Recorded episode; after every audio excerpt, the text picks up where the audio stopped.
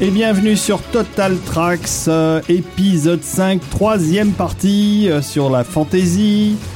Et nous allons démarrer en 1986. euh, Et pour cela, j'accueille Rafik Djoumi. Bonjour Rafik. Yeah Bravo, c'est lui, merci. Bonjour à tous. Euh, Bonjour David. Et j'accueille aussi Olivier Desbrosses. Bonjour Olivier. Hello, salut à tous. Olivier, donc- Olivier a déjà commencé à se dessaper. Hein. euh, il était en train de remonter, de- de- d'enlever sa ceinture au moment où euh, Ça, cette c'est émission a, l'effet. a débuté. Ça, ça, c'est l'effet Oui, mais c'est- 1986. C'est pour mieux te fouetter, mon enfant. C'est ça. Bon, vous avez l'air très excité, c'est bien, tant mieux parce que il y a énormément de morceaux très excitants à écouter aujourd'hui sur l'univers de la musique de film de fantasy. Alors, nous avons déjà fait deux épisodes formidables. Donc là, ça sera un troisième épisode de- d'une durée de deux heures qui va couvrir l'année, oui, c'est ça, 86-87 en gros. On, on espère un peu plus. Euh, ensuite, euh, euh, bah, il y en aura probablement un autre et peut-être encore un autre et peut-être encore un autre. En fait, dans, vu le nombre de morceaux qu'on a dans notre playlist qui avoisine la centaine et qu'on arrive à traiter entre 15 et 20 morceaux par épisode, bah voilà, il suffit de faire le, le compte. On est à 5 voire 6 épisodes pour traiter de la fantasy tout en ne parlant pas trop des films d'animation qu'on se réserve pour une autre émission tout en ne parlant pas de la mythologie grecque et romaine qu'on se réserve pour une autre émission. Tout en ne parlant pas du gothique, hein, qu'on se réserve aussi pour une autre émission. C'est On, a- on s'est vraiment concentré sur la fantasy. On avait donné euh, une relative définition dans notre premier épisode. Euh, voilà, il faut préciser aussi que nos tipeurs euh, découvrent les épisodes en avant-première. Exactement, alors j'allais vous en parler du Tipeee et je vous en reparlerai aussi à la fin car nous sommes des crevards et que nous avons besoin de votre argent pour développer Total Tracks. Donc vous allez sur Tipeee, vous tapez Total Tracks, vous allez retrouver ça et vous pouvez participer ne serait-ce qu'à 1 euro par mois. Vous aurez, euh, grâce à ça, grâce à cette contribution, déjà les épisodes au moins un jour, voire deux ou trois avant euh, tout le monde. Et puis euh, il y a d'autres contreparties. D'ailleurs, il, faut que je les mette à jour. Les contreparties datent Oui. de ma, ma première, euh, mon premier jet euh, du Tipeee en mai et depuis il faudrait que je mette tout ça à jour. Je vais m'en occuper très vite. En tout cas, on vous remercie, on remercie tous ceux qui déjà contribuent à Total Track. Ça Oh nous oui. aide, Oh ça nous motive et Ça ça nous donne envie de continuer d'en faire encore plus. Ouais. Et tout ça grâce à Olivier, parce que je compte sur Olivier pour en faire encore plus que nous n'en faisons, mais, mais sans te payer évidemment. hein.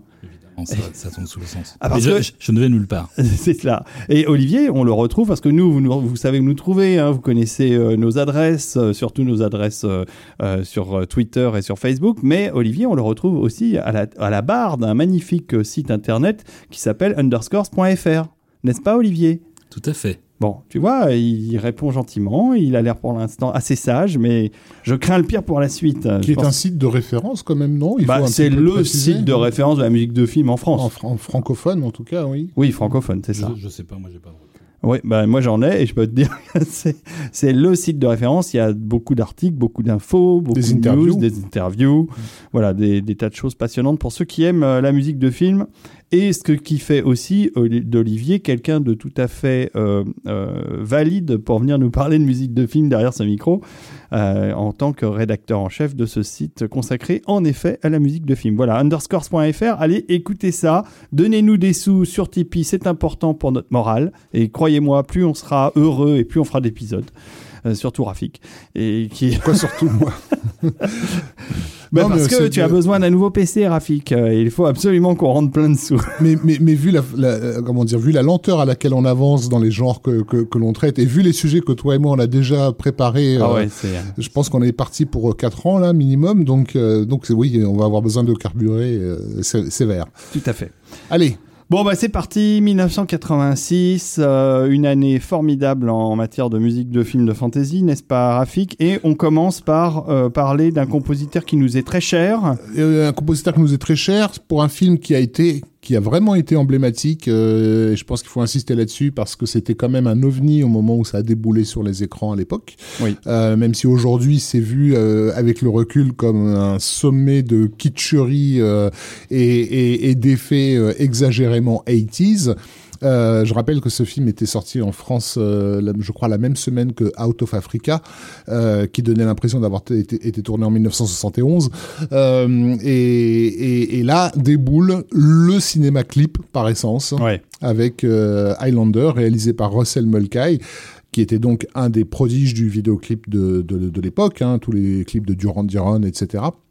Et, euh, donc déjà un visuel festoyant euh, euh, complètement dingue pour l'époque, j'insiste là-dessus. Ouais, Euh, et puis des euh, tentatives de mise en scène assez folles dingues. Euh, il, il balançait ses caméras au bout d'une perche, au bout d'un fil. il tentait tout, il faisait ce que le- le- l'école du clip lui avait appris, effectivement, à, rechercher systématiquement l'effet, comment dire, surstimulant. Donc euh, visuellement, le film est effectivement surstimulant, il est bourré de, de, de trop, il y a un trop plein dans, dans, dans Highlander. Euh, mais ce qui est int- intéressant, c'est que par rapport à la modernité de, de cette mise en scène, encore une fois pour l'époque, à, à- à côté la modernité de cette mise en scène, en fait, elle est contrebalancée par une musique symphonique euh, qui le rattache à, euh, un peu à une tradition. Et je pense que c'était important que la musique aille pas trop dans les dans les dans Alors, dans- alors Oui, je suis d'accord avec elle toi. est entre les deux encore une fois. oui, puisque- on est entre les deux parce que Michael Kamen, qui est son compositeur, euh, c'est quelqu'un euh, qui a déjà travaillé dans la musique de film avant, mais qui aussi travaille dans le rock. qui est un, un, un, un orchestrateur réputé et reconnu dans, dans, dans le rock, effectivement. Il avait, il avait lui-même créé euh, dans les années 70 un, un, un groupe euh, qui s'appelait le New York Rock and Roll en- Ensemble avec un de ses collègues euh, que le- nous connaissons sous le nom de Mark Snow qui plus tard fera la musique d'une série qui s'appelle X-Files. Euh, le New York Rock and Roll Ensemble, je vous invite à taper ça sur, euh, sur YouTube, vous allez vous marrer si, Mhm. si vous aimez bien les années 70. Euh, et, et, mais, mais là, effectivement, je pense que le, le, le premier grand pas de sa carrière, et Olivier me le confirmera, c'est sa collaboration avec les Pink Floyd, euh, et notamment l'album The Wall. N'est-ce pas, Euh, Olivier Alors, en tant qu'orchestrateur, oui, euh, parce que parce qu'effectivement, il a fait tous les arrangements pour The Wall et ça a mené à toute une partie de sa carrière où il fera ensuite des arrangements pour euh, un tas d'autres albums de rock jusqu'à la, la consécration qui a été le qu'ont été les deux concerts avec euh, Metallica. Tout à fait. oui. Euh, mais avant ça, déjà, il était déjà dans ce milieu-là, puisqu'il a joué, euh, entre autres, il a fait deux tournées avec David Bowie en tant que claviériste.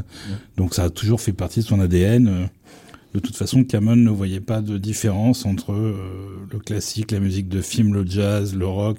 Pour lui, c'était de la musique et euh, si on pouvait mélanger tout ça, c'était encore mieux. Mm. Ce qu'il a fait avec beaucoup, beaucoup d'aisance, euh, il a mélangé le rock, le jazz, la Mm. musique de film, dans les différentes compositions qu'il a eu à faire pour le cinéma, mais aussi dans ses compositions euh, euh, particulières. Euh, je pense à ce qu'il a fait avec David Sanborn euh, au, au niveau jazz, euh, qui, qui, qui est superbe. hein. Il y a un concerto avec Sanborn qui est magnifique. Il y a la collaboration avec Clapton pour les Oui. armes fatales euh, Oui, également. sûr. Et, et Sunburn, Mais oui, tout à fait. Tout à fait. euh, Et- qui, qui d'ailleurs, David Sunburn, qui faisait partie pendant un temps du, du New York Ensemble dont tu parlais. euh, Non, mais c'est un. Bon, non, évidemment, Michael Kamen, on en a déjà parlé, c'est un compositeur qu'on adore. À l'époque, euh, à l'époque, il, il s'est fait remarquer avec euh, avec la musique du Dead Zone Oui, euh, de, de- de, de Cronenberg. Cronenberg. Euh, et, et donc de- c'est le, le- le producteur Peter Davis, producteur donc de- d'Highlander, qui va vraiment insister pour euh, pour, euh, pour- déjà qui va négocier euh, pour avoir le Queen, ce qui est pas forcément évident, parce que c'est pas c'est pas un Alors, film c'est l'autre partie de la musique du film, c'est euh, les chansons de Queen, Les qui sont voilà. formidables. Il y a l'idée effectivement de, de, de Queen avait, avait déjà participé à un film qui était euh, Flash, Flash Gordon, Gordon. à l'époque, dont ils avaient tiré un album qui s'était très bien vendu. Donc il y a un peu une espèce de stratégie de se dire on va reprendre Queen sur un film euh, sur un film de euh, fantastique, fantaisiste.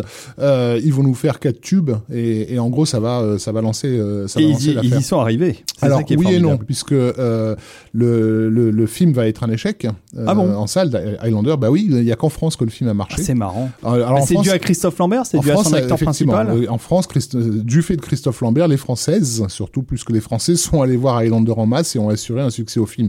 Mais ailleurs, il est passé complètement Ah, c'est inaperçu. marrant. et c'est en vidéo que le film euh, va, va vraiment faire sa, sa carrière. Et du coup, l'é- l'échec du film fait qu'il était prévu un album avec toutes les chansons de Queen, mais aussi tout- toute la musique de, de, de Kamen, qui en fait, la musique de Kamen était, euh, euh, et c'était la, la spécialité de Kamen, que de, justement d'orchestrer, etc., a, a tenté de, de rendre le, le truc seamless, en fait, euh, qu'on puisse Oui, oui. passer du symphonique à aux chansons. Voilà, de- c'est pour ça que le morceau euh, Who Wants to Live euh, Forever. qui est composé par euh, Brian May, il est réintégré dans le score sous Bah, forme. Kamen dirige voilà. dans le clip, on voit que c'est Kamen qui dirige la partie orchestrale de ce, de Voilà. ce morceau qui est magnifique. mais il est voilà, il est réin- réintégré dans l'orchestre de façon très naturelle. En fait, ça, ça, ça choque pas trop et, et ça marche bien. Mais cet album-là n'a pas vu le jour. Et, et Queen a fini par utiliser les chansons dans leur album A Kind of Magic, Kind of qui, est sorti, qui est sorti après en fait. Et, et la musique de la musique d'Highlander, la musique de Kamen a mis beaucoup de temps à à sortir en n'est-ce Voilà. pas, Olivier? Ça, c'est pas sorti tout de suite. Alors ça, non seulement ça a mis pas mal de temps, plusieurs années, mais surtout, euh, il y a très peu de choses à être sorties. Il y a peut-être 20 minutes de musique, c'est tout. Et tout le Même reste, dans les dernières versions de l'album? il n'y a pas de dernière version. Il n'y a jamais eu de nouvelle édition. Il y a des problèmes de droit Ah, qui font que c'est probablement lié au fait qu'il y ait du Queen, euh, des compositions de Brian May, etc. dedans. Mais euh, personne n'a jamais réussi à éditer l'intégrale de- d'Highlander jusqu'à présent. Hmm, c'est dommage. En tout cas, on va écouter un morceau qui est un des morceaux pivots euh, de, de, de ce film, celui où euh, Connor McLeod euh, se fait entraîner euh, par Sean Connery, je me souviens plus du nom du personnage, il a un nom Ramirez. Ramirez, c'est un espagnol. Et, euh, et voilà, bon, on va écouter ça, c'est vraiment extraordinaire. Bah, a- C'est-à-dire, c'est un, c'est un morceau, où le- justement, un morceau qui appelle la musique, puisque c'est euh, une espèce de montage, comme, comme disent les Ouais, Américains. ouais, ouais, ouais. Euh, et, et, et il faut, pour, le, pour faire le lion, il faut, il faut une musique épique qui nous montre qu'il est en train de progresser dans son apprentissage. Oui, et si, et si vous connaissez bien Kamen, euh, écoutez bien parce que c'est là, dans ce, ce film-là, qu'on voit la naissance de son style. Et ce style, euh, c'est celui qu'il gardera jusqu'à la fin de sa carrière. Mhm. On peut retrouver euh, l'essence de, de Kamen dans ce morceau-là et tout au long jusqu'à sa mort en 2004.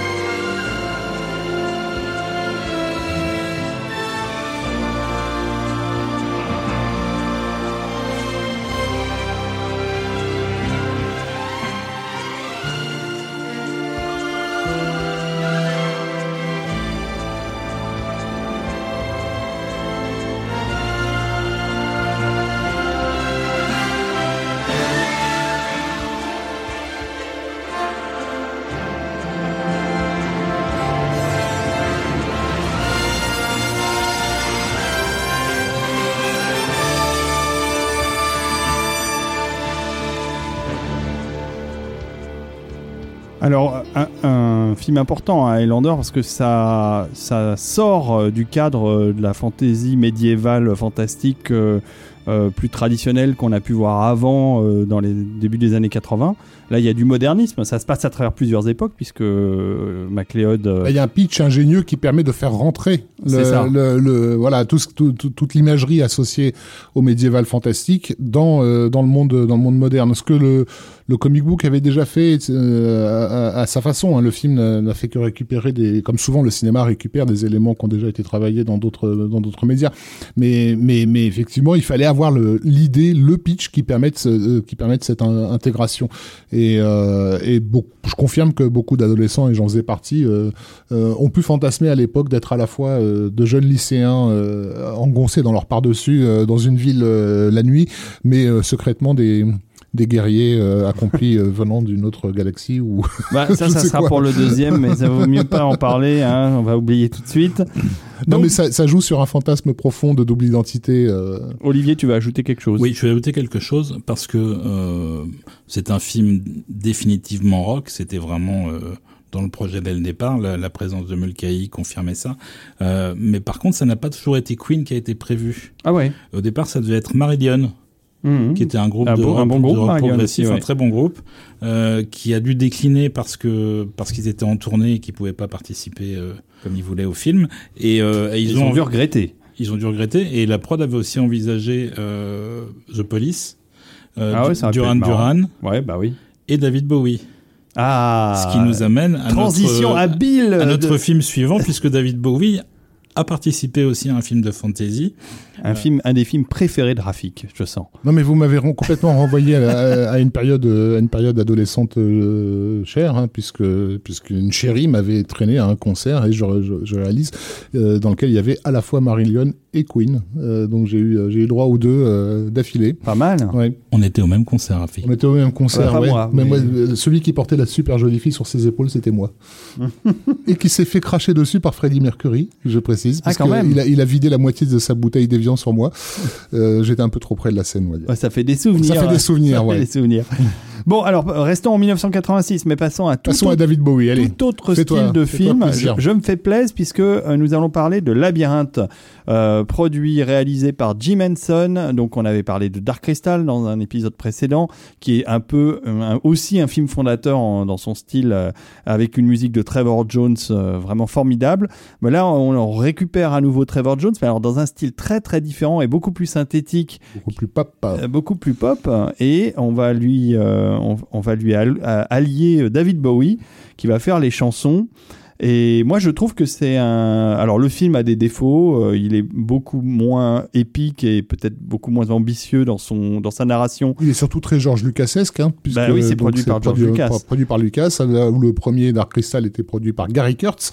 Donc pour tous dans ceux la qui, même maison voilà, hein, pratiquement mais pour bon tous ceux qui voient la, di- qui chercheraient la différence entre le producteur Gary Kurtz et le producteur Lucas, qui rappelons-le, ont fait tous les deux l'Empire contre-attaque. Euh, je crois que la différence entre Dark Crystal et, et Labyrinthe insiste bien sur les univers respectifs de chacun des deux. Tout à fait. Mais moi, j'aime bien euh, Labyrinthe parce qu'il y a quand même des choses euh, très intéressantes, dont une magnifique photo euh, d'Alex Thompson euh, qu'on avait déjà vu à la direction de la photo de, Legend. Donc c'est pas un, c'est pas un amateur. Non, et puis il faut, il faut, il faut dire les choses comme, comme elles sont. Toi et on est tous, tous les trois autour de cette table d'anciens adolescents des années 80. Et Jennifer Connelly. Voilà. Donc, Voilà. labyrinthe, c'était quand même Jennifer Connelly. Faut- qui était très très voilà. très belle. Voilà, moi j'aime bien le film et la musique euh, dont on se souvient euh, du main title, de, l'ouverture, euh, me rappelle aussi que c'était une des premières tentatives d'image de synthèse euh, avec la, une chouette qui évolue euh, pendant le générique. Et c'est, euh, moi je trouve ça assez joli, ça donne, euh, ça donne ça.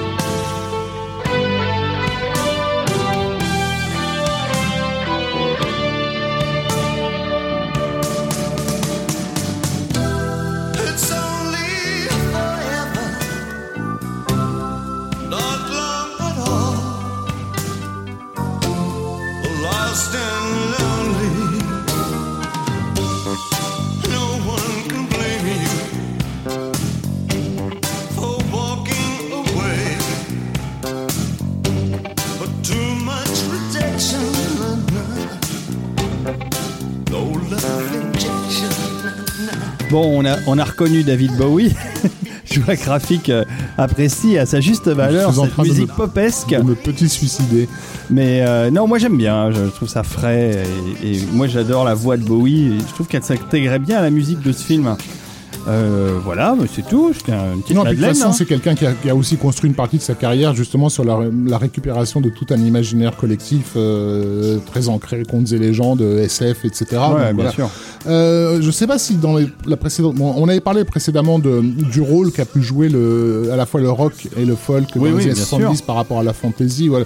On a, ça, ça court jusque dans les années 80 puisque Ah bah oui. on n'avait pas cité, mais il y a eu un dessin animé de, des frères Bass qui s'appelait la, la dernière licorne, The Last Unicorn, qui était une coproduction américano-japonaise avec une musique très, euh, voilà, très folk, euh, Bah oui. voilà, euh, et qui jouait sur cette imagerie, sur cette imagerie-là. D'une certaine façon, euh, Labyrinthe s'inscrit dans cette tradition en fait.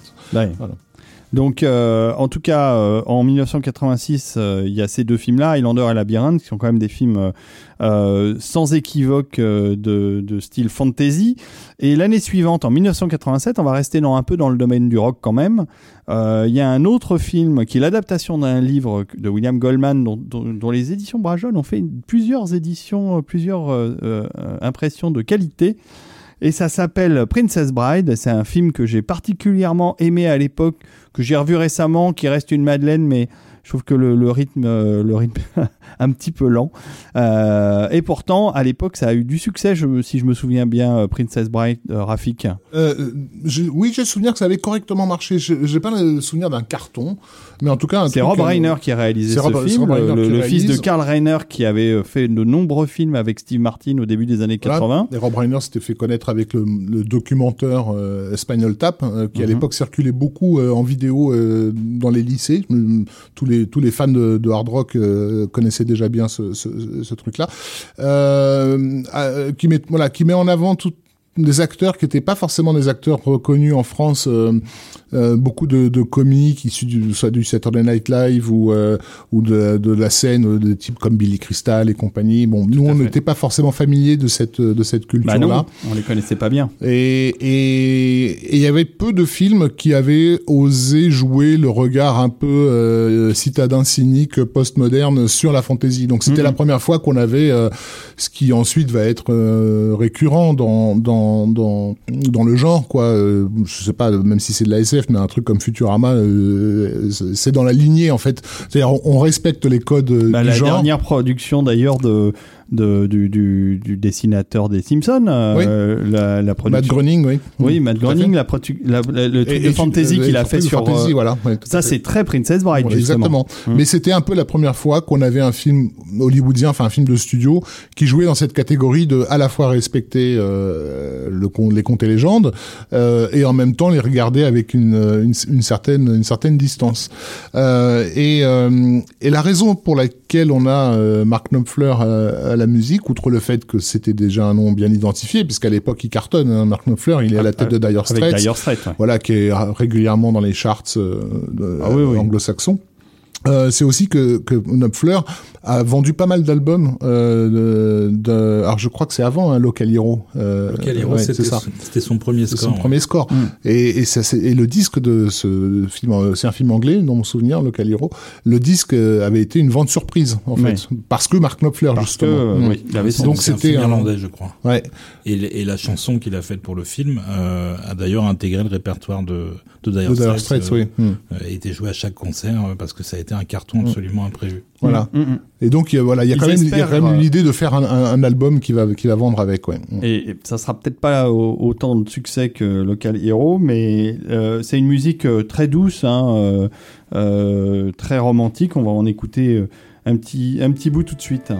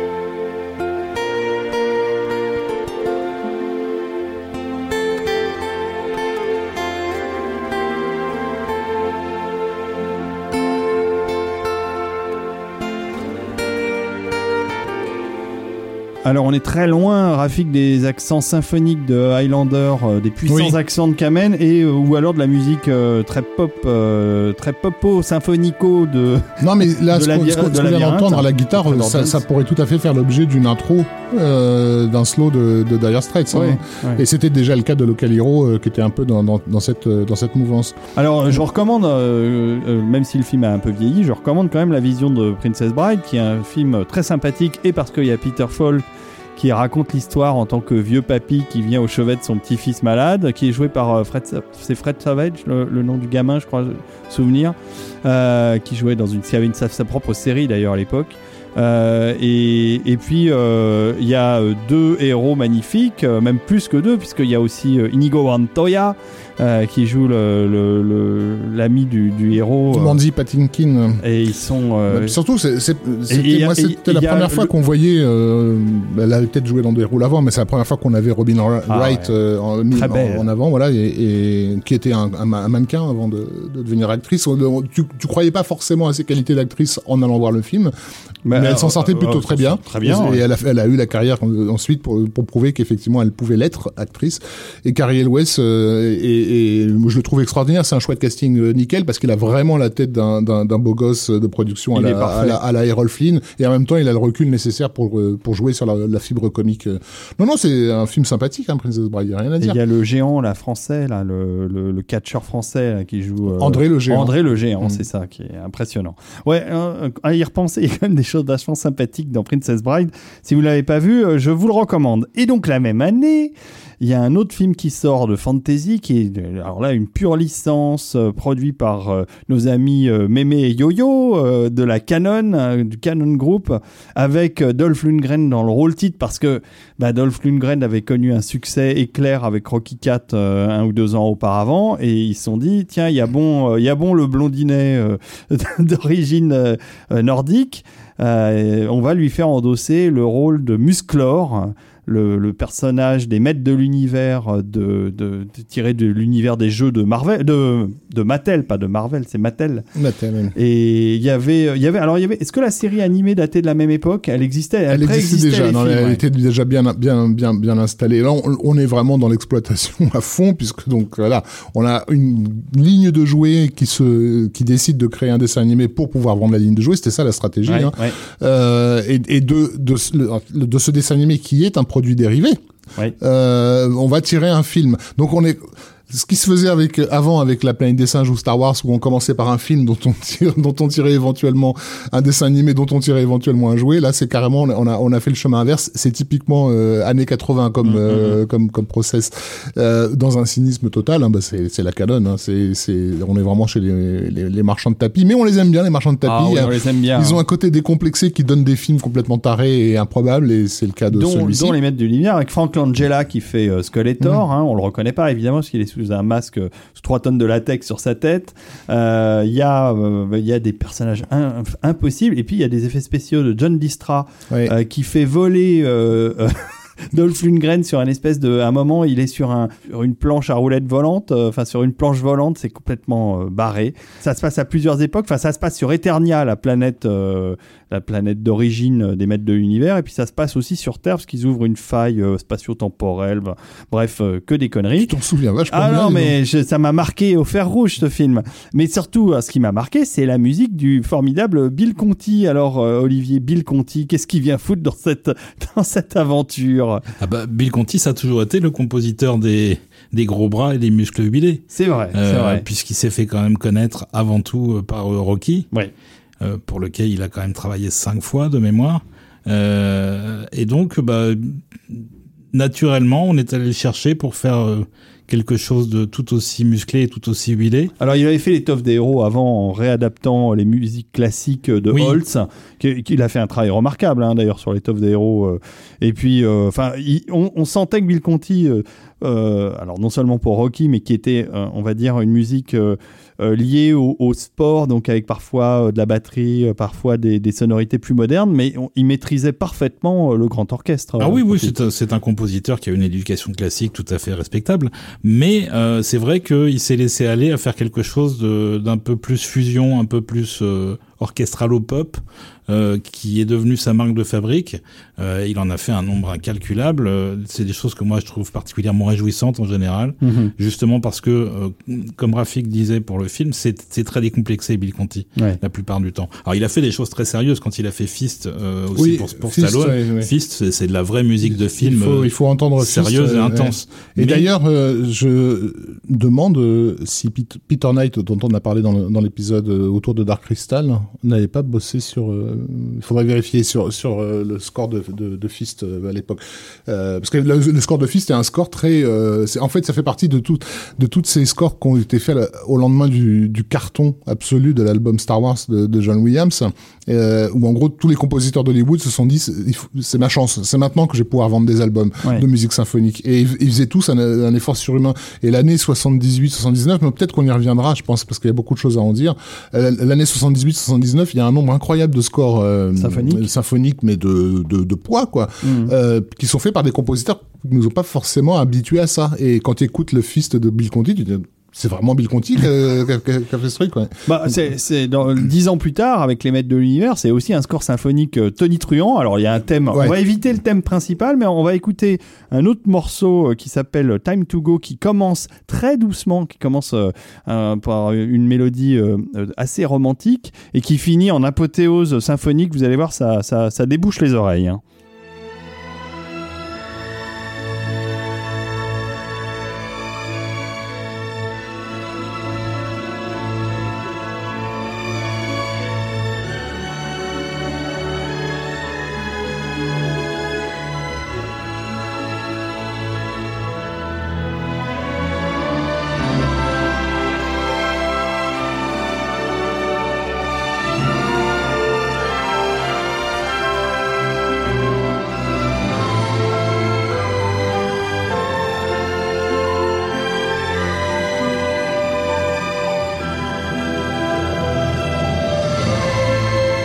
C'est le nord et le sud aussi. hein.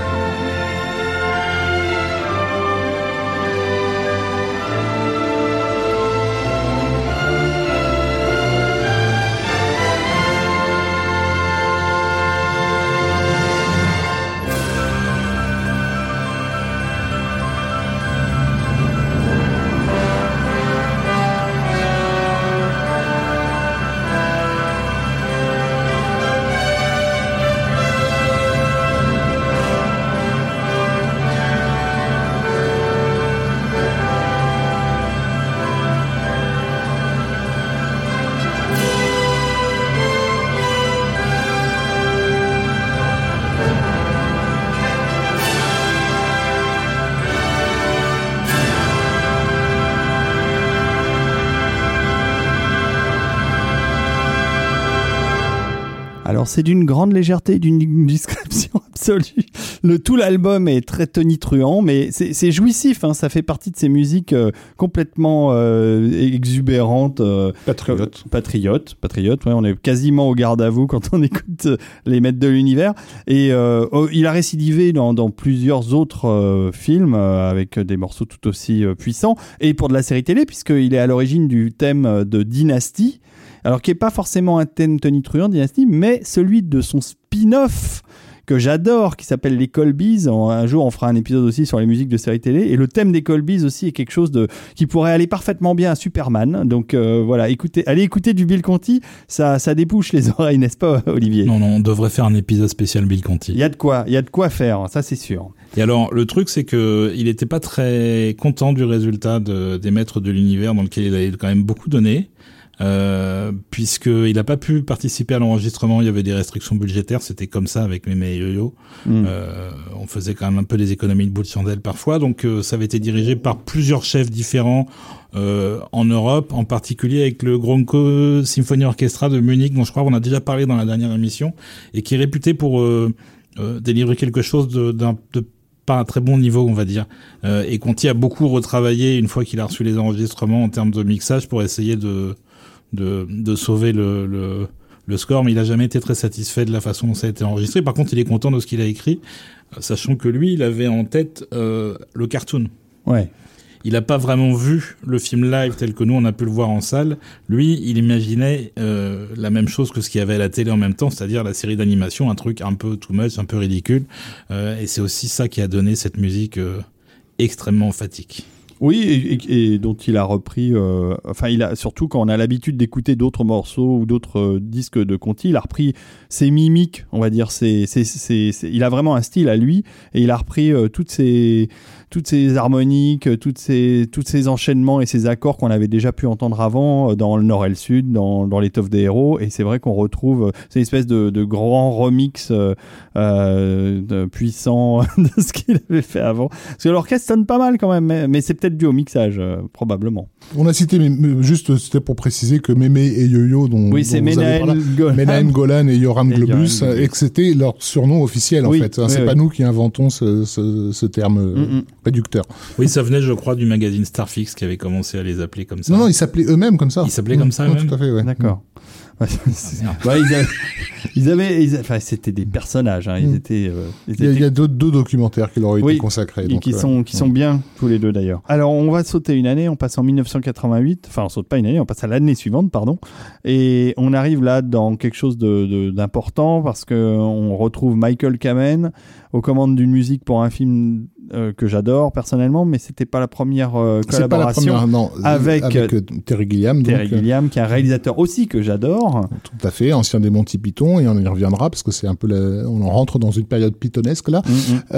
Euh, pour qui il avait euh, déjà- Michael Kamen avait composé le score de Brésil, Formidable qui, score voilà, aussi. qui, était un, un exercice d'équilibrisme euh, assez intéressant, euh, justement dans lequel il mélangeait euh, allègrement euh, musique symphonique euh, très héroïque euh, avec euh, avec de, de, de, de la samba bossa nova et euh, du jazz et, et- et ça fonctionne sur Ça- certaines séquences ça fonctionne, ça fonctionne idéalement il y a tout un passage avec des machines à écrire et tout ça euh, euh, sur un plan Et assez le célèbre film du aussi film est sur un fil et sur euh, un équilibre euh, en- entre plein de choses. Et d'ailleurs, moi, j'adore le film personnellement, mais et ça a été un échec euh, total euh, niveau euh, euh, au niveau- Exploitation, dans Ouais. l'exploitation, oui. Alors en France, pas tellement, euh, le, parce que la, la France a été un des rares pays où le film est sorti euh, dans, dans la version Director's Cut, en fait, Mm. la version Mm. de, de Terry Gilliam, mais il a été entièrement remonté euh, par euh, Sid Sheinberg aux États-Unis, qui haïssait euh, ce, ce, ce film, qui est le film le plus anti-corporation qu'on pouvait imaginer.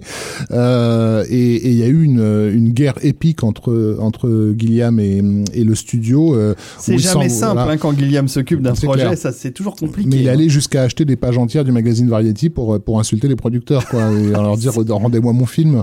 Euh, cette version de Brésil que nous on n'a jamais vue, qui se termine bien, je précise. hein, Il y a- euh, allez sur le euh, coffret euh, euh, Criterion. voilà. Le, le coffret, euh, je crois qu'il y a même un Blu-ray, mais en tout cas, il y a les DVD de chez Criterion où il y a toutes les versions euh, du film. Il y a au moins trois ou quatre DVD, donc ça, je l'avais. Et je crois que Criterion a dû ré- réitérer la chose sur le Blu-ray. Bon, de toute façon, euh, ce qui reste intéressant, c'est la version européenne, celle qui est sortie chez nous, qui est La qui version est parfaite, Gilliam, c'est qui est qui, qui parfaite. hein. Moi, je considère que c'est un des plus grands films des années 80, euh, Brésil, Clairement. à, à plus d'un titre. Euh, mais donc voilà, donc déjà Kamen, euh, c'est normal aussi que sa musique est, est marquée parce que justement, il cherchait à l'époque à, à se faire remarquer. Il reviendra plus tard là-dessus en se disant que, enfin, lui, Kamen considérait que sur les années 80, il en faisait un peu trop. euh, musicalement. Alors, Euh, et justement, il cherchait à attirer l'attention à, à- à- à- à sa capacité à faire de tout. Et, et sur la musique donc de ce nouveau film qui est Les, Les Aventures du Baron Munchausen, qui est une production énorme pour l'époque et très très problématique. hein. Il va y avoir des coupes budgétaires sé- sévères. Euh, il y a des séquences, des pans entiers du film qui n'ont qui n'ont jamais été euh, euh, finis. hein. Il y avait tout un, tout un passage avec les sirènes notamment, etc. C'est le début, on va dire, du, du Guillaume tel qu'on le connaît aujourd'hui, c'est-à-dire le champion des projets énormes qui se cassent la gueule au fur et à mesure qu'ils qu'ils avancent. Quoi. Kamen va par la suite trouver que il, est, il, il avait donné à la musique un côté un peu trop et un peu trop, euh, comment dire, un peu trop expérimental par, par, par, moment. Et en même temps, personnellement, Moi, c'est ce que, j'aime dans le voilà Pareil. dans le Kamen de l'époque, c'est qu'il en fait trop justement. Le, avant d'en- d'écouter un premier morceau, euh, on- euh, Terry Gilliam, qui vient donc des Monty Python, donc des films comme Sacré Graal, lui-même avait réalisé avec une partie de l'équipe des Monty Python Jabberwocky, donc qui euh, déjà de la fantasy. La carrière de Guillaume, elle se définit à travers la fantasy de toute façon. Et, et Bandy Bandy, dont on n'a pas parlé parce que la musique n'existe pas, je crois, en CD, et elle n'est Mhm. pas forcément très remarquable, mais Bandy Bandy, pareil, grand film de fantasy Ouais. du début des années Grand- 80. euh, Magnifique film à découvrir, euh, surtout quand on est gamin. Moi, je l'ai découvert à l'âge idéal. hein. Euh, je sais que je traînais, je traînais des pieds parce que c'était une nana qui était fan des Monty Python, donc une adulte emmené. qui euh, m'avait traîné pour voir ça. Je voulais pas voir un truc de Monty Python. Je m'en foutais des Anglais rigolos. Euh, et, et elle a détesté le film, évidemment. Et, et, Et toi, moi, moi, gamin, je- voilà, j'ai le cerveau qui a explosé. euh, donc, euh, gr- grande histoire d'amour, de toute façon, en ce qui me concerne, avec, avec Terry Gilliam sur les années 80, ouais. Euh, On va écouter un premier morceau du Baron euh, qui se situe au début du film. Il y a, il y a- il y a plusieurs époques, il y a plusieurs endroits. Euh, c'est Le Sultan. Juste une chose, Oui. euh, on a parlé tout à l'heure de la carrière de, de, d'ar- de- d'arrangeur de Michael Kamen sur l'album The Wall. Si vous connaissez bien l'album de The Wall euh, et, et notamment le morceau du procès, The Trial, euh, qu'on a à la fin de l'album, vous allez remarquer que le morceau qu'on a choisi du Born Munchausen a le même type d'or- d'orchestration au début. Voilà. C'est parti pour Le Sultan. Euh, Enfin, pas celui-là, mais... Ça, c'est une chanson. Oui. Apprentice went his merry way to work one day. I Mais c'est c'est aussi pour montrer, euh, Rafik, euh, la, la, la variété musicale qu'il peut y Oui. avoir dans ce score. Donc il y a des parties chantées avec une espèce d'orgue dé- déliant, et vous allez voir, ça un- enchaîne un- ouais. sur le symphonique.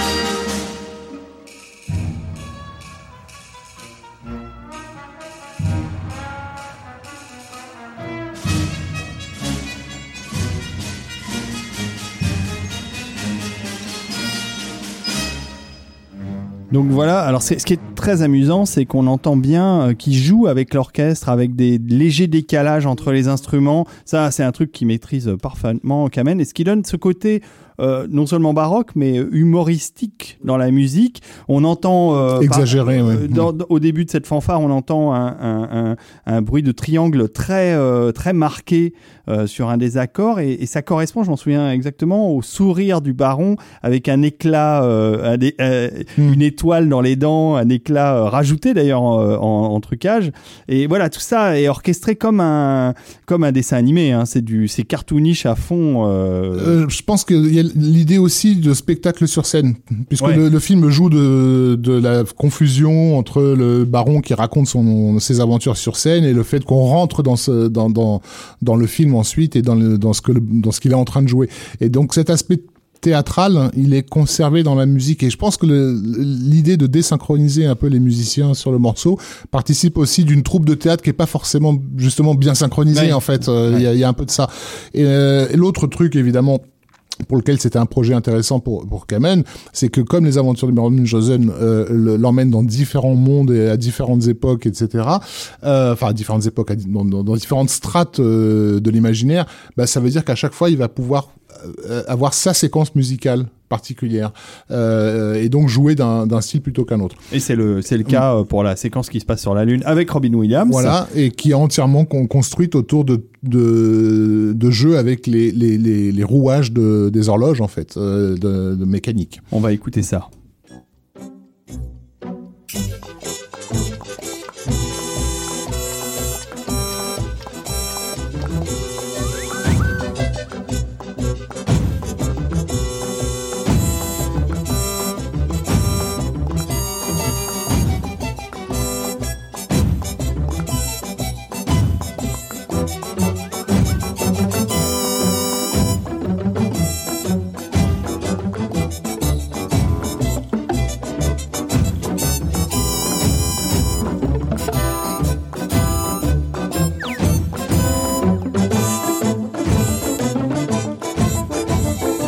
C'est c'est un morceau très long, hein, il fait 4 minutes euh, 30. Oui, oui, ils sont donc on- poursuivis par le, le- le- le roi de la lune euh, qui, qui chevauche un, un vautour à deux têtes euh, en- entièrement mécanique. euh, donc on a les, les ressorts qui se pètent dans tous les sens. Et voilà. Et il joue de tous les de, de tous les, les instruments typiques euh, utilisés par Carl Ah, Stalling sur le dessin animé. légèrement exubérant le, le roi de la lune c'est aussi pour ça qu'il y a un côté parodique c'est Oui. c'est- pas un personnage euh, euh, en demi-teinte hein, c'est du Robin Williams typique jus, donc ouais. il en fait 3 tonnes et, euh, et voilà la scène donne quelque chose à nouveau de complètement baroque alors dans le film il n'y a pas que des passages comme ça euh, délirants il y a aussi des passages nettement plus classiques Quand c'est adapté, bien sûr, à la séquence, et effectivement, donc la rencontre avec Vénus, Ouais. premier rôle de notre chère euh, Uma Thurman. c'est son premier rôle Il me semble que c'est son premier rôle. Ah, elle aussi, euh, elle aussi, c'était un mannequin, euh, un modèle, avant de d'apparaître ben, nu, oui magnifiquement nu, euh, telle une Vénus botticellienne sortant de son coquillage. c'est magnifique Non, cette non, scène. mais dans une séquence qui est jolie. En, Ah oui, oui. Voilà. Euh, et avant d'inviter le baron à, à une valse euh, aérienne pour laquelle évidemment Kamen fait une, une valse musique magnifique. formidable. Alors, on en parlait déjà dans les épisodes précédents. La valse, la danse Mhm. est quelque chose qu'on trouve de très récurrent dans la musique de, de films de fantasy et dans le Baron de Munchausen, ça n'y coupe pas.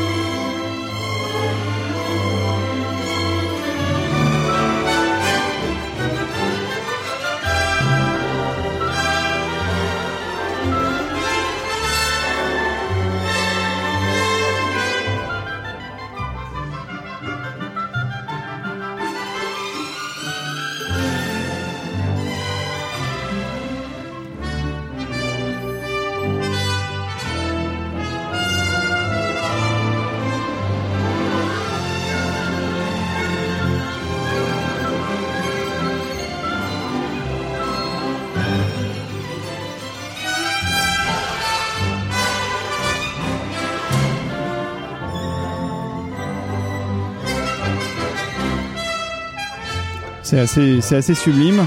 Olivier, tu voulais dire quelque chose sur cette musique Oui. Euh, ce qui est amusant, c'est qu'il y a toujours un côté grotesque Mm. Euh, dans toutes les musiques qui accompagnent le film depuis le début. euh, les aventures du baron sont euh, surréalistes euh, et franchement grotesques une bonne partie du temps. Et la musique le souligne euh, plus ou moins tout le temps. Et même au début de cette euh, de cette valse, on a un tuba qui fait des trucs Mm. un peu ridicules. Et puis euh, se laisse aller peut-être à la poésie de la scène et le reste est mis en musique de façon euh, beaucoup plus aérienne que le reste du, du score du film. Ah bah, il vole. Aérienne et C'est le, le- et le cas. C'est mon- c'est monté avec Vulcain, interprété par Oliver Reed, Qui est euh, qui est en train de trépigner. Donc il y a aussi un côté comique dans la séquence qui est souligné, comme le dit Olivier, par, euh, par le choix de Qu'est-ce certains est instruments. Oliver Reed en Vulcain, Voilà. il, est, il est génial. Le tuba, euh, le tuba très lourd, c'est celui de Vulcain qui a les pieds bien ancrés au sol et qui Mhm. est jaloux de voir sa femme euh, voltiger dans les airs en fait. Mhm. Euh, mais c'est c'est tout à fait vrai ce que ce qu'Olivier dit de, de, de ce moment tout d'un coup où on- musicalement on s'échappe de la pesanteur. euh. C'est un film à revoir, ça. absolument, hein, le Baron Munchausen. Et la seule autre scène qui est traitée avec le même sérieux, on va dire, euh, c'est la mort du baron. Ah bah oui, à la fin. Euh, où- pour laquelle Kamen, on va pas l'écouter là, mais il a, il a carrément composé un requiem Ouais, qui est assez magnifique. assez, assez magnifique. Ouais. Mais le film est sublime. euh, Bah, c'est un, grand film malade, euh, puisqu'il est quand même assez déséquilibré. Hein, il faut le, comment dire, le, souligner. Enfin, je pense que un public, euh, on va dire normal, lambda, euh, il y a des moments où il se fait chier dans le baron, il comprend pas comment on est passé d'une scène à l'autre.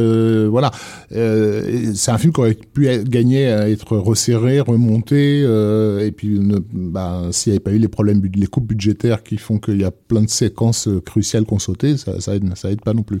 Mais il reste quand même des, des morceaux de bravoure euh, Ouais. euh, remarquables Mm. euh, qui sont dus à- au génie de mise en scène de Gilliam parce que il a, il a cet œil euh, et, ce, et cet univers euh, qui est aussi fort que celui d'un Tim Burton dont on va parler plus Mm. tard.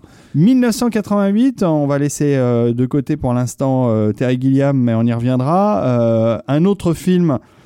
euh, un- plus ou moins important, euh, important aux yeux de ses fans euh, dans les années 88, peut-être moins important aux, aux yeux de la fantasy parce que c'est- Ben, c'est ouais. un film un peu gênant quand même. hein. C'est un film très gênant et qui a été très attendu surtout. Euh, Alors je sais qu'on y a toute une génération qui a grandi avec. Qui euh, l'adore. pour qui c'est une Madeleine de Proust, etc. Ce film c'est Willow Oui. de Ron Howard, euh, mais il faut se remettre à la place de tous les fans de Star Wars euh, qui avaient euh, eu leur compte euh, en ce qui concerne le, le space opéra. Ils avaient enfin l'impression que quelqu'un avait compris ce que ce que devait être le space opéra avec la saga Star Wars. Et donc lorsqu'on a appris que George Lucas qui pardon avait aussi servi le genre avec les aventures à l'âge perdu, Bah oui. Indiana Jones et Temple maudit. Donc un, un type qui en, en gros qui comprenait notre culture, Mhm. comme on le disait à l'époque, se lance dans l'heroic fantasy. Donc tout le monde s'est dit ok c'est Cool. bon, on va avoir le film d'heroic fantasy ultime, voilà. Et on a eu Willow. Donc, euh, qui était un mélange de toutes les obsessions de Lucas pour les, les nains qui sautent dans tous les sens. hein. Donc là, ça n'était que ça. Euh, alors, bon, c'est un film. euh, moi, j'a- j'admets qu'il y a cinq minutes du film que je trouve magnifique, mais euh, Bon, il y, a- c'est- il y a quelques passages très sympas dans le film. Voilà, J'avoue sont- qu'à la revoyure, euh, ça devient difficile. Ouais. Plus sont- les années voilà. passent et plus ça devient compliqué pour c'est moi. une Willow. scène où les personnages sont enfermés dans, dans une cage à la croisée des chemins et on voit des armées passer en fait Ouais. pour aller à la guerre. Euh, Olivier me ressent juste une photo, Une de, photo de Willow Willow. pour me faire marrer. Mais pauvre Warwick Davis, Voilà. il est très sympathique. Je me souviens, je me souviens que ce, ce passage dans la cage euh, euh, Où- avait quelque Man chose. Martigan Voilà, euh, ouais, est, est enfermé et, Voilà. et- et supplie Willow de le libérer. euh, Voilà, pour- il y avait quelque chose de, on y croyait. Euh, on, on croyait à ce personnage, on croyait à ces armées qui allaient en guerre. On avait presque la, la sensation de, de- pour ceux qui avaient lu à l'époque Le Seigneur des Anneaux, que si on faisait Le Seigneur des Anneaux, il y aurait une scène comme ça dedans où on voit les armées partir vers une bataille au loin, tu vois. Bon, bref, le reste du film n'était pas, voilà, ça, c'était en- encore une fois, euh, euh, comment il s'appelle le comédien euh, Warwick Davis. Warwick Davis en train de, en train de sautiller avec ses bras trop longs. C'est- ce, qui est, ce qui est Euh, dommage, et se battre que contre des dragons en forme de patate. euh, Lucas a voulu avec Willow euh, faire ses- son Hobbit euh, à lui. euh, oui, très clairement, oui. Sauf que ce qui est formidable avec les films de Peter Jackson, c'est que les, les nains des Hobbits euh, ne sont pas des nains, sont des acteurs réduits. Oui, non, surtout, il grâce adapte, à l'informatique. L'intelligence de Peter Jackson, il adapte un texte, donc il adapte un, un univers qui est déjà cohérent en- en- à la- là où celui de, de, de Lucas ne joue que sur de l'imagerie, en fait. Mmh, Euh, C'est-à-dire qu'on voit pas l'intérêt de, de, de, de la cohabitation de ces peuples. Ils ont, ils- ils- comment dire, ils ont aucune existence organique les uns par rapport aux autres. C'est juste que il faut des faits parce que l'effet c'est mignon. euh, euh, il faut de- des- des- des espèces de Lilliputiens parce que comme ça ils vont avoir des voix rigolotes qui vont faire marrer les enfants. Tout le côté infantile de Williams qui était déjà présent dans le Retour de Jedi avec les Ewoks euh, ressort puissance 1000. De, de Lucas, pas de Williams. De, pardon, de Lucas. Je sais que tu associes souvent euh, John Williams à George Lucas, ce qui est normal, mais ne, ne confondons pas. euh. Voilà. Et d'ailleurs, Bon, après, Williams n'est pas au générique de Willow. Donc ça a été, ça a été une grosse, grosse déconvenue, hein, le, le, le film à l'époque de sa sortie, euh, même en termes de box-office. Hein, c'est, on n'a pas eu les, les résultats loin de là de, de, de escomptés par le studio. Mais il y en a un qui a quand même tiré son épingle du jeu, je trouve. c'est James Horner. C'est James Horner avec la musique, effectivement, même si c'est pas personnellement ma préférée, c'est une musique qui a de la prestance, euh, euh, très empruntée. Euh, je pense qu'Olivier va nous, va nous en parler. Oui, Et on, on va commencer par écouter un petit morceau euh, pour, pour re- replacer euh, musicalement cette, les- le- la composition de, de James Horner.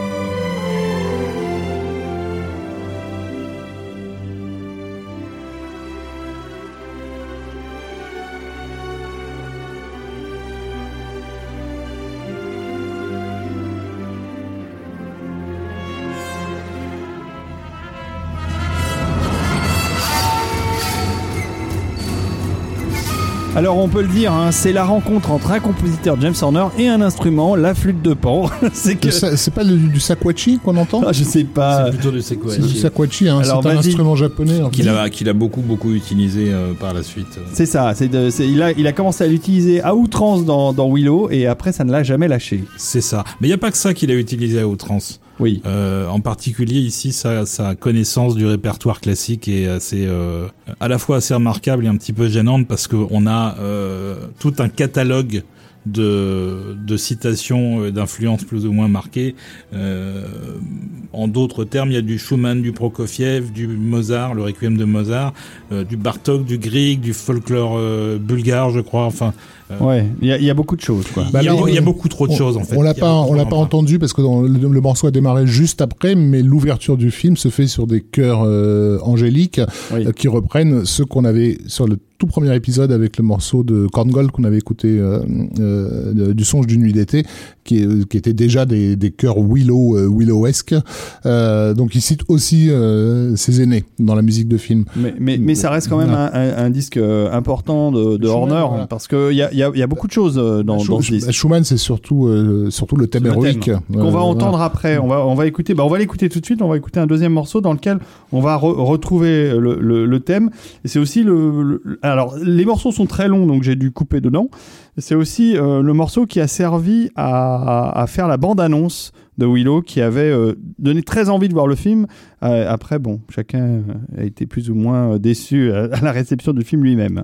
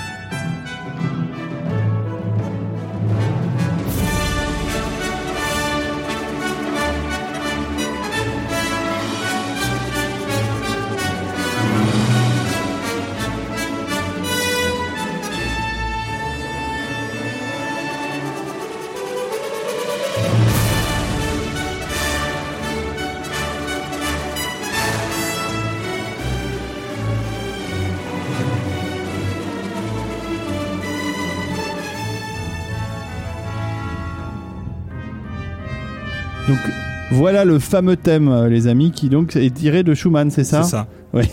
Alors, de ça la, pète de, hein, quand de la même. 9 symphonie, je crois. Euh, et donc. euh, Et alors, si je me souviens bien, moi, enfin, moi, j'ai un très bon souvenir de la vision de la bande-annonce avant quelques mois avant la sortie du film. Et, et comme souvent dans les productions Lucasfilm, comme c'est d'ailleurs encore souvent le cas, je me laisse moins avoir maintenant, mais on était très excités euh, par les images qu'on avait vues et qui étaient très bien montées, très bien arrangées euh, dans la bande-annonce. Bon, la réception du film fut un petit peu différente, mais euh, c'est vrai que le score d'Horner avec ces très longs morceaux, encore une fois, c'est souvent le cas dans les musiques de films de James Horner. Les morceaux sont très longs. Il y a des choses, il y a des choses remarquables et il nous a pas déçus dans ces années-là. C'est-à-dire qu'il a commencé avec Crawl. Euh, il y a eu des passages plus rythmiques avec Gorky Park ou Commando. Et puis il y a eu Aliens qui a été un choc quand même euh, Alien, ça a été un choc, même si c'est aussi très très emprunté. Là, tu citais euh, Prokofiev, mais on peut citer aussi Shostakovich hein, parmi les, les compositeurs qu'il a euh, vaillamment pillé. Mais on reviendra sur les titres.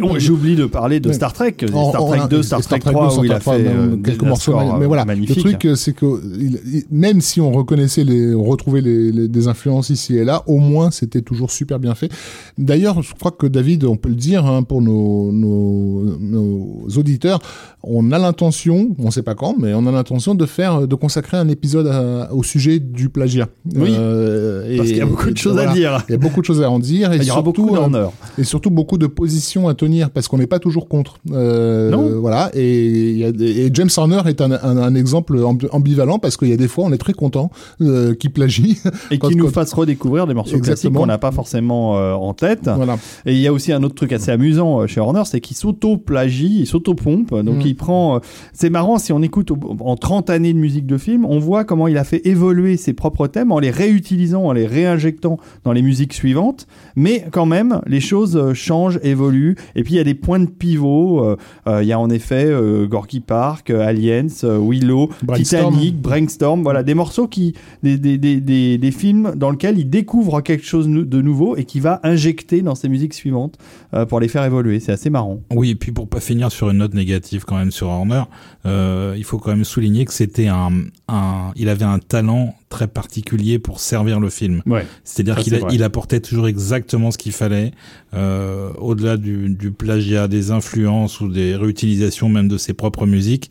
Euh, le premier rôle était tenu, c'était de servir le film euh, à merveille. Ouais, c'est vrai, jusqu'à sa dernière composition, on, va dire euh, qu'il a géré de bout en bout, qui est celle du, du film de Jean-Jacques Hano euh, euh, sur les loups, comment il s'appelait? Le dernier loup, c'est ça? Où, on- on- où je me suis dit, c'est incroyable, après euh, tant d'années, euh, il est encore capable de se renouveler, de faire un score absolument renversant pour ce film. Je sais pas si vous l'avez écouté en détail, mais moi j'a- j'adore le, score du, dernier loup. Et, euh, et suis pas hyper fan du film, mais, euh, voilà, James Horner, c'était quelqu'un qui savait servir l'image et le réalisateur pour lequel il travaillait. Et c'était souvent euh, euh, en plus un, mélodiste accompli, ce qui fait que, contrairement à certains compositeurs où c'est difficile parfois d'écouter sa musique en dehors des films, même si elle sert très bien l'image, ce qui est parfois le cas de Kamen, où c'est pas toujours évident d'écouter euh, sa musique en dehors du film, et par contre dans le film elle est incroyable. Et ben euh, James Horner euh, savait faire les deux et savait non seulement aider les films, mais en plus composer des mélodies qui s'écoutaient en dehors des des images de manière remarquable. Voilà. Donc on finit quand même sur une note très positive de James Horner et on finit aussi euh, sur euh, euh, euh, l'année 88 avec une série télé. Exactement. Une série. euh, Une série euh, remarquable aussi. Oui, tout à fait, et pas assez remarquée hélas, parce qu'elle est quand même passée un peu inaperçue à l'époque, et euh, aujourd'hui euh, les gens doivent un petit peu, euh, on doit un peu fouiller pour la retrouver. euh, euh, je sais pas si elle est d'ailleurs disponible en Blu-ray, mais il me C'est semble- sorti en tout cas, DVD, en c'était Blu-ray. sorti, voilà. C'est The Storyteller, euh, qui, qui était passé en France à l'époque, hein, sous le titre Monstres et Merveilles. Euh, euh, une série euh, faite par le studio Jim Henson, qui était donc déjà à la barre sur Dark Crystal et, Et Labyrinthe. et labyrinthe, et qui reprend en fait bah, les contes et légendes, voire des mythologies, en, en utilisant tout son savoir-faire en termes d'animatronique. Et c'était bah, surtout à l'époque où, on- la télévision était plutôt chiche, c'est le moins qu'on puisse dire en, en, en, en œuvre de fantaisie. Ah oui. Ça faisait un choc de voir un boulot aussi professionnel euh, amené sur le petit écran. Et, et c'est John Hurt euh, qui s'est fait découper le bide euh, dans Alien, euh, qui in- incarnait remarquablement euh, le, le The Storyteller, le conteur. Euh, avec, euh, alors, il faut aller voir en VO pour profiter de sa voix, euh, de sa merveilleuse diction. Et, et- et- franchement, alors c'est un peu vieillot dans l'image parce que c'était tourné en vidéo, donc les caméras de l'époque étaient pas, avaient pas la finesse de ce qu'on peut voir aujourd'hui. Mais par contre, dans la dans la réalisation elle-même, dans les dans les dans les costumes et dans les décors et dans les dans les marionnettes, c'était vraiment vraiment extraordinaire. C'est très difficile de les de les retrouver en DVD. Aujourd'hui, les DVD sont assez rares, même s'ils ont totalement été euh, réédités euh, il y a quelques années, ainsi que le celui celui qui qui raconte euh, les légendes grecques, Oui. les mythes grecs, Mhm. qui est qui fait l'o- l'objet d'un opus à part. Mais voilà, The Storyteller, c'est Rachel Portman, 1988 très très belle ambiance de, de, de fantasy.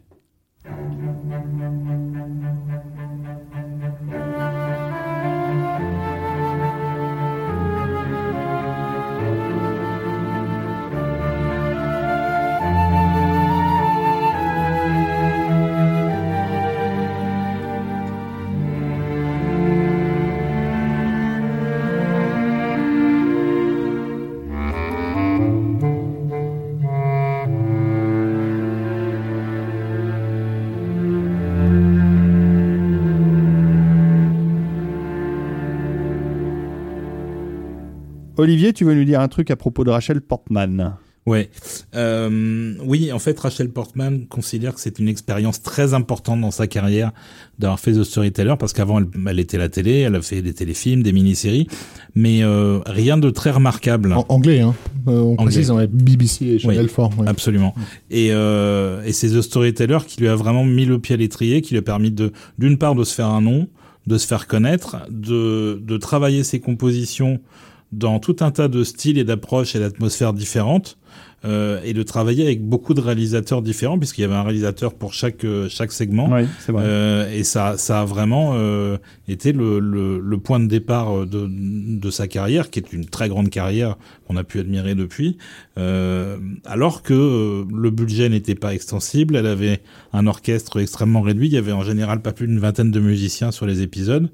Ça ne l'a pas empêché de faire quelque chose d'assez sublime, euh, qui est d'ailleurs ressorti en disque. Euh, il y a très peu de temps, l'année dernière, euh, il y a une intégrale de- sur, sur trois CD de toutes les musiques qu'elle a faites, d'une part pour The Storyteller et aussi pour la version grecque. Euh, à noter qu'elle avait reçu un prix, euh, le, le Anthony Asquith Award du British Film Institute pour The, Storyteller. Euh, Rachel Portman étant aussi euh, la première euh, lauréate d'un Oscar pour la musique de film, hein, puisque a eu le sc- l'Oscar en 96 pour euh, pour Emma, et elle était la première femme à recevoir cette cette distinction. Mais effectivement, c'est The Storyteller qui l'a vraiment définitivement placé comme quelqu'un avec qui il faudrait compter chez les grands. Et vous faites bien de le remarquer parce qu'il y a assez peu de compositrices de musique de film. Il y en a, mais Il y en a effectivement, beaucoup dans, moins dans une- dans un pourcentage qui est euh, comme souvent, comme comme par c'est- comme ça marche un peu comme avec les réalisateurs. quoi. Mm. C'est-à-dire Mm. de- celles qui ont réussi à s'imposer euh, l'ont fait souvent au prix d'un travail euh, de très longue haleine, on va dire, euh, et sur des années, euh, mais on, on les citera euh, en temps et en heure dans, dans cette émission. Alors, bah, on arrive à la fin des années 80, on va attaquer les années 90 et je me dis que c'est le bon moment pour faire une pause et euh, vous donner rendez-vous au prochain épisode, hein, puisque comme ça on attaquera la décennie euh, 1990 avec euh, des films euh, extraordinaires. Vous verrez, il y en a encore plein évidemment. Euh, Rafik, euh, Olivier, merci beaucoup euh, d'avoir participé. Ça sera un épisode un peu plus court, mais tant mieux. Hein, comme On ça, est en vacances. On est en vacances. Et n'oubliez pas de typer, hein, puisque je sais que vous aimez typer. hein. Tipon, tipon. Type- tous ensemble, donc Total Tracks Tipeee. Évidemment, vous nous retrouvez sur tous euh, les réseaux euh, possibles et imaginables euh, de, pour télécharger des podcasts, c'est-à-dire SoundCloud, iTunes, le flux RSS de Total Tracks, évidemment, euh, et puis euh, aussi sur YouTube, quand je pense à uploader le, programme. Ça met plus de temps sur YouTube, j'attends d'avoir la fibre pour être plus à l'aise.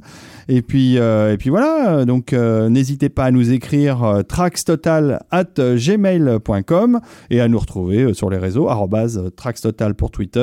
On est aussi sur Facebook, euh, Total Track sur Facebook. Voilà. Enfin voilà, vous n'avez vous avez Sur, aucun euh, problème pour nous contacter. Sur cette saga estivale, on n'a pas de blind test en fin d'épisode. hein, non, euh, bah non, parce voilà. que sinon on, en- on- On en- on ferait trop de cadeaux, On ferait trop de et, on serait, on serait ruiné. Mais, euh, mais, mais le blind test reviendra. Exactement.